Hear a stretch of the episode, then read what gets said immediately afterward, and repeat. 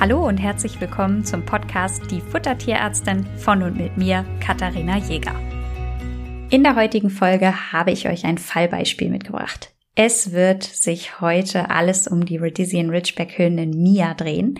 Mia ist mir das erste Mal vorgestellt worden, als sie zwölf Wochen alt war. Damals wog sie gerade mal 6,2 Kilo und ich habe ihr Gewicht mit der Wachstumskurve verglichen. Wer jetzt überhaupt nicht weiß, was eine Wachstumskurve ist, wie das funktioniert, hört gerne in die Folge Wachstumskurve rein. Da habe ich das ganz ausführlich erklärt. Das würde jetzt hier den Rahmen sprengen. Aber wer weiß, was eine Wachstumskurve ist, weiß natürlich, wie ich das jetzt gemacht habe und dass ich festgestellt habe, dass Mia deutlich leichter ist, als sie zu diesem Zeitpunkt hätte sein sollen. Das heißt, sie war sehr leicht. Außerdem sind mir Bilder übermittelt worden, also ich habe Fotos bekommen und die habe ich euch in einem Instagram-Post zur Verfügung gestellt. Das heißt, wer so ein bisschen Bilder schauen will, parallel dazu, dass er diese Folge anhört, kann da gerne einfach mal reinschauen. Für alle anderen, die gerade kein Handy zur Hand haben oder kein Instagram haben, beschreibe ich mal, was man da sieht. Man sieht eine kleine Hündin, ja, und ich weiß gar nicht, wie die richtigen Worte dafür sind, aber mir fällt ein mitleidserregend und krumm und schief. Mias Beine sind wirklich völlig schief. Ähm, die sind nicht gerade, wie man es erwarten sollte. Ich habe auch ein Video bekommen, auf dem Mia läuft. Ähm, und normalerweise läuft so ein Hund ja immer oben auf den Pfoten Spitzen. Also es sind ja Zehenspitzengänger. Mia läuft teilweise sehr durchtrittig. Ähm, und das sieht alles nicht so gesund aus. Also man sieht sofort, dass da was nicht stimmt. Und das ist auch einer der Gründe, warum Mia beim Tierarzt gelandet ist. Und da sind dann mehrere Röntgenbilder angefertigt worden und es sind mehrere Frakturen gefunden worden. Also insbesondere der Oberschenkel ist gebrochen. Das war sehr schmerzhaft und auch stark geschwollen. Ähm, und gleichzeitig gab es in der Vorderpfote mehrere Veränderungen beziehungsweise mehrere Stauchungsfrakturen. Aufgrund dieser Frakturen ist Mia in eine chirurgisch versierte Klinik überwiesen worden und dort hat man dann diese Frakturen chirurgisch versorgen wollen wollen, deswegen, weil das nicht ganz nach Plan gelaufen ist. Das hat damit zu tun, dass in der OP aufgefallen ist, dass das Skelett so gut wie nicht mineralisiert ist. Also das war sehr weiche Knochenstruktur, Insbesondere der Oberschenkel ist versucht worden zu repositionieren. Das war wegen dieser gummiartigen Konsistenz und den sehr instabilen Enden im Frakturbereich kaum möglich. Also das ist versucht worden, so gut wie möglich zu machen. Man hat in der OP auch noch weitere Röntgenbilder angefertigt. Da sind noch weitere, ja, so kleinere Fissuren und kleinere Frakturen aufgefallen, die alle unterschiedlich alt waren.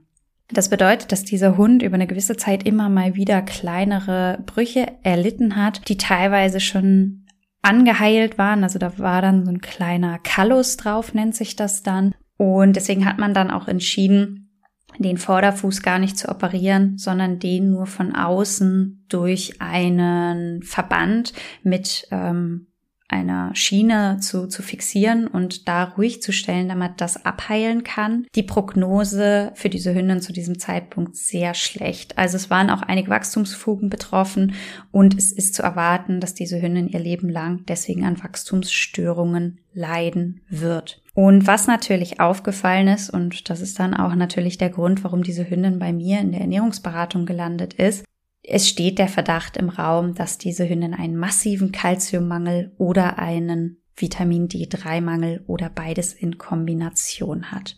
Diese Hündin hat bis zu diesem Zeitpunkt nur bei der Züchterin gelebt oder bei der Züchterfamilie gelebt und ist jetzt in neue Hände übernommen worden. Also eine Tierärztin, die bei dem Haustierarzt gearbeitet hat, hat diesen, diese Hündin übernommen und mir netterweise auch das ganze Material zur Verfügung gestellt. Ähm, wie sie sagte, ehrlich gesagt ein bisschen als abschreckendes Beispiel, denn wir werden uns jetzt mal die bisherige Ration anschauen und mal in die Tiefe gehen, warum es so weit kommen konnte. Also wie kann es sein, dass ein Hund in diesem Alter so viele Knochenbrüche hat und dort eben diese Überlegung Kalziummangel und oder Vitamin D-Mangel steht? Diese Hündin hat bisher bekommen 250 Gramm Fleisch, ein bisschen Rind Innereienmix, 80 Gramm Gemüse, ein Esslöffel Öl und ein Gramm Eierschalenpulver. Ich habe diese Ration in den Computer eingegeben, wusste aber schon bevor ich das Ganze in den Computer eingegeben habe, dass das nicht ausreichen kann, um einen Hund im Wachstum zu ernähren. Die Ration war also nicht bedarfsgerecht. Zuerst ist mal aufgefallen, dass das Calcium-Phosphor-Verhältnis invers war. Also es war mehr Phosphor in der Ration enthalten als Calcium. Eigentlich sollte das Calcium-Phosphor-Verhältnis bei einem Hund im Wachstum zwischen 1,2 1,8 liegen. Hier lag es bei 0,8. Die Calciumversorgung dieser Hühner war mit diesem 1 Gramm Eierschale lediglich zu 13 Prozent gedeckt. Die Phosphorversorgung war lediglich zu 19 Prozent gedeckt und im OP-Bericht hatte ja auch der Verdacht gestanden, dass gegebenenfalls Vitamin D auch zu knapp ist. Auch das war der Fall. Das war lediglich zu 9 Prozent von dem, was Mia eigentlich gebraucht hätte, enthalten. Die Energie war ungefähr bei dem der Hälfte. Also Mia hätte knapp doppelt so viele Kalorien gebraucht und das hat auch erklärt, warum sie so klein ist und warum sie so viel leichter ist, als man es eigentlich in diesem Alter erwartet hätte. An dieser Stelle muss man fast sagen, zum Glück, denn wäre Mia schwerer gewesen zu diesem Zeitpunkt, hätte das mit den Frakturen noch viel drastischere Auswirkungen haben können. Aber das ist reine Spekulation an dieser Stelle. Alle anderen Nährstoffe waren auch nicht ausreichend in der Ration enthalten. Ja, da möchte ich an dieser Stelle gar nicht weiter drauf eingehen, weil einfach Calcium, Phosphor, Vitamin D3 die elementaren Bestandteile sind, die wir für ein gesundes Knochenwachstum brauchen. Und die waren hier wirklich weniger als ja, also ihr merkt, ich kann das auch nicht sagen, ohne da so ein bisschen emotional zu werden, weil mich das tatsächlich ein bisschen wütend macht, dass jemand da einfach eine solche Ration an einen Hund gibt. Wahrscheinlich mit bestem Gewissen. Also da wollte jemand das alles richtig machen. Ich möchte da niemandem irgendwelche bösen Absichten unterstellen, aber das ist eben so wichtig, warum man diese Ration berechnen muss und warum da ExpertInnen draufschauen sollten und warum ich so viel mit meinem Rechner hin und her rechne, wenn ich Rationen erstelle und das eben doppelt prüfe, bevor ich einem Besitzer eine Ration rausgebe, gerade wenn es sich um einen Hund im Wachstum handelt. Und auch das ist einer der Gründe, warum TierärztInnen zum Teil gegen das Barfen sind, weil solche Fehler einfach passieren können. Und ich habe einen Fallbericht gelesen, der dem von mir sehr ähnlich ist. Da wollten die den Hund röntgen, um zu gucken, wie die Knochen aussehen.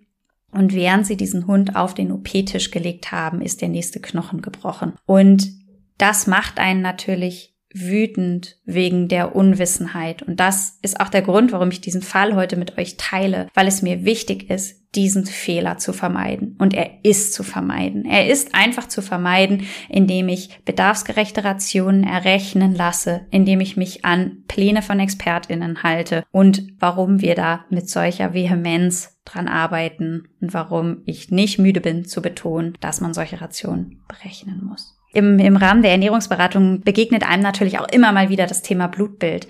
Ähm, kann ich nicht einfach ein Blutbild machen, dann weiß ich, ob mein Hund alles bekommt. Und an Mias Fall sieht man, dass dem nicht so ist. Es ist ein Blutbild gemacht worden und Calcium und Phosphor waren im Normalbereich. Ja, also obwohl Mia völlig unzureichend mit Calcium und Phosphor versorgt worden ist, sah das Blutbild eigentlich ganz normal aus, gerade was Calcium und Phosphor angeht. Das liegt daran, dass der Körper so lange wie möglich versucht, den Calciumspiegel im Blut normal zu halten. Und wenn er das nicht mehr schafft, weil nicht genug Calcium über die Ernährung zugeführt wird, dann holt er sich dieses Calcium aus den Knochen. Denn sein einziges Ziel ist es, diesen Calcium- und Phosphorspiegel in einem stabilen Niveau zu halten. Und irgendwann ist nicht mehr genug Calcium in den Knochen und dann brechen diese Knochen. Und genau das ist bei Mia passiert. Jetzt kennt ihr den Stand, wie dieser Hund zu mir gekommen ist. Und jetzt ist natürlich die Frage, jetzt kann man sich natürlich ewig darüber beschweren, was da alles passiert und alles schiefgelaufen ist, aber das hilft an diesem Stelle niemandem und erst recht hilft es der kleinen Mia nicht. Das heißt, wir müssen jetzt überlegen, wie können wir das Beste rausholen und das Beste machen. Die Knochen sind gebrochen. Mia wird wahrscheinlich im Alter dadurch Probleme bekommen.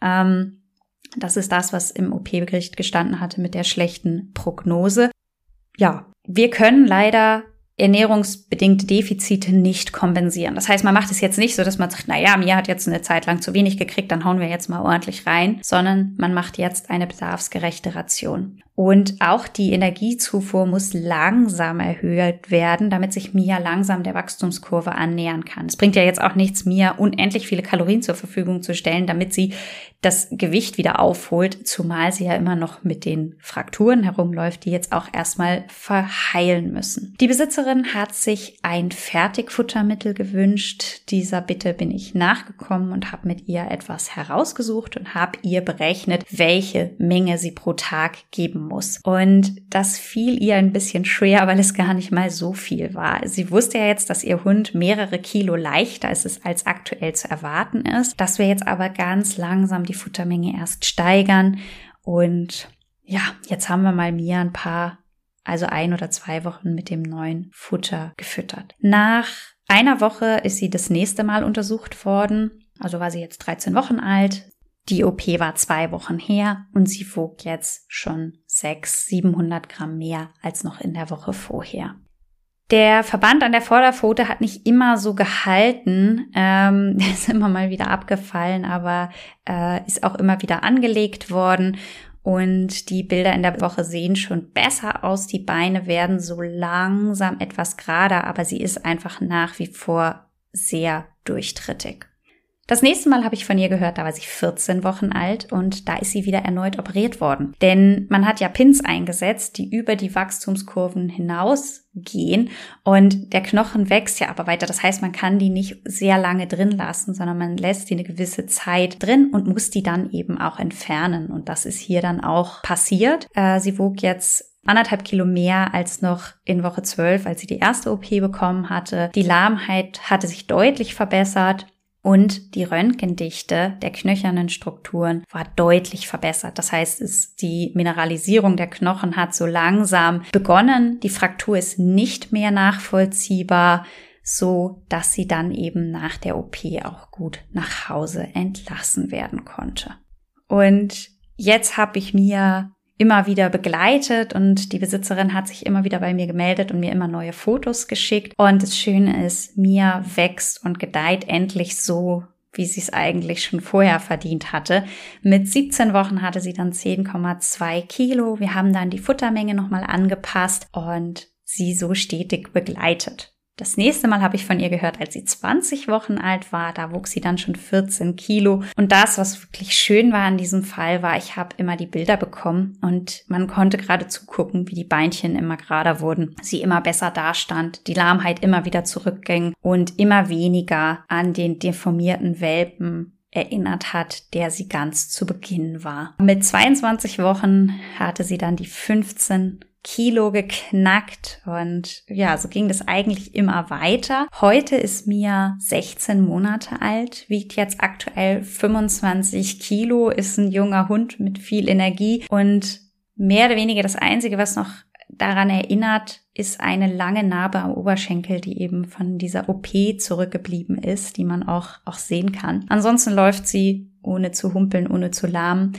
Und wir hoffen, dass das ganz lang so bleibt. Denn das hatten wir ja angesprochen, dass man bei Mias Vorgeschichte nicht ausschließen kann, dass sie langfristige Folgen davontragen würde.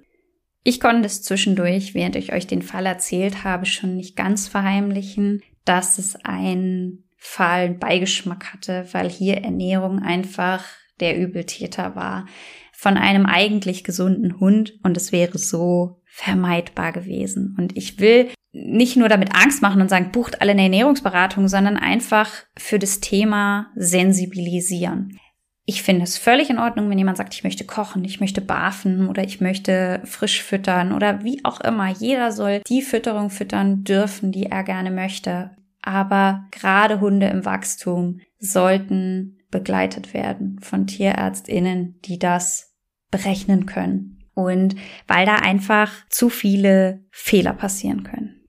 Und aus meiner Sicht jeder Besitzer oder Besitzerin, die sich dazu entscheidet, ein Tier zu sich zu holen, die Verantwortung hat, dieses Tier so zu füttern, dass in dieser Fütterung alles enthalten ist, was dieses Tier braucht. Und Mia hatte Glück, weil die Tierärztin sie übernommen hat und keine Kosten und Mühen gespart hat, das alles umzusetzen. Zum einen die Ernährungsberatung, die dann gar nicht so groß aufwendig war, aber es war halt einfach wichtig zu schauen, Es hätten ja auch andere Ursachen in Frage kommen können, warum dieser Welpe viel zu klein ist oder das Skelett nicht mineralisiert ist oder was auch immer. Ne? Also da können ja auch Erkrankungen eine Rolle spielen. Aber es war einfach wichtig herauszufinden, dass diese Ration, die Mia bekommen hat, nicht ausreichend war und dass einfach auch alle Symptome, die sie hatte, damit erklärbar waren. Ne? Also sie war zu leicht. Ja klar, wenn ich nur 50 Prozent dessen bekomme, was ich eigentlich brauche, dann wäre ich auch deutlich leichter.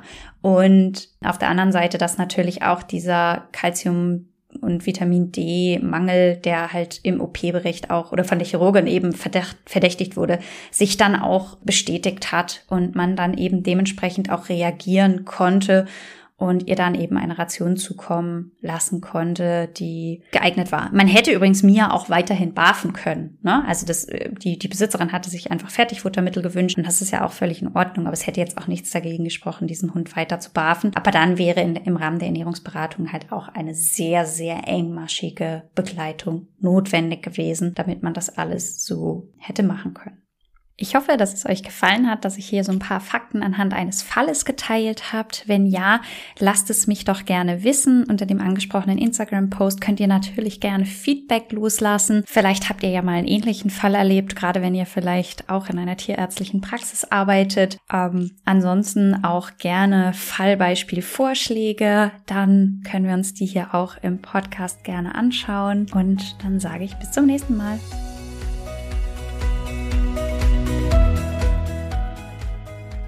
Ihr wünscht euch noch mehr Fakten zum Thema Ernährung für Hund und Katze? Schaut doch gerne bei Instagram bei uns vorbei, die Unterstrich Futtertierärztin.